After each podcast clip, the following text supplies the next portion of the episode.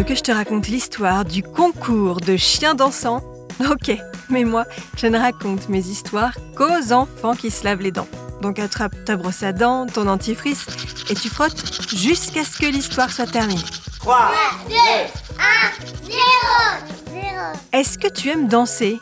Le rock, la salsa, le hip-hop ou même la danse classique? Peut-être que tu préfères ne pas te cantonner à un seul genre de danse et inventer tes propres chorégraphies, avec des mouvements et des pas bien à toi, et tu as raison. Bah oui, pourquoi se limiter à un seul type de danse quand on aime bouger et explorer les styles? On peut mélanger la country à la danse irlandaise, en passant par les claquettes, avec un soupçon de dog dancing. Du dog dancing? Mais qu'est-ce que c'est que cette danse? C'est nouveau? Ça vient d'être inventé?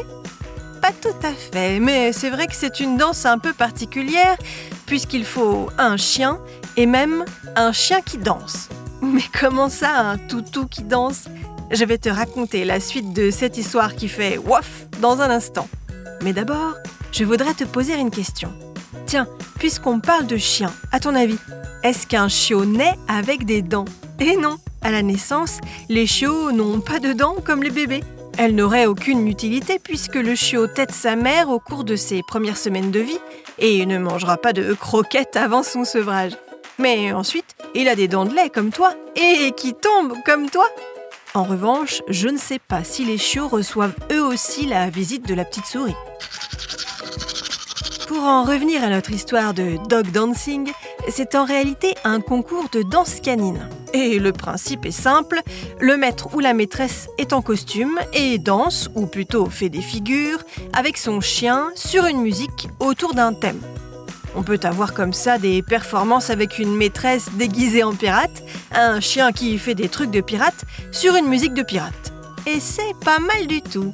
Bon, même si le maître ou la maîtresse est elle aussi censée danser, seul le chien est jugé. On prend en compte son côté technique, sa fluidité dans ses mouvements, son aspect artistique et le bien-être du chien. Une danse qui a du chien à condition d'avoir un compagnon à quatre pattes qui aime danser. Bon, montre-moi un peu tes dents. Fais A, fais I. Hmm, c'est pas mal ça, bien blanche comme il faut. Tant pis pour vous les caries. Allez, maintenant, au lit. Je vais pas aller me coucher. Retrouvez les épisodes des Dents et Dodo sur le site et l'application BFM TV et sur toutes les plateformes de streaming. Si cet épisode vous a plu, n'hésitez pas à lui donner une note, à vous abonner à la playlist et surtout à en parler autour de vous. C'est un podcast BFM TV.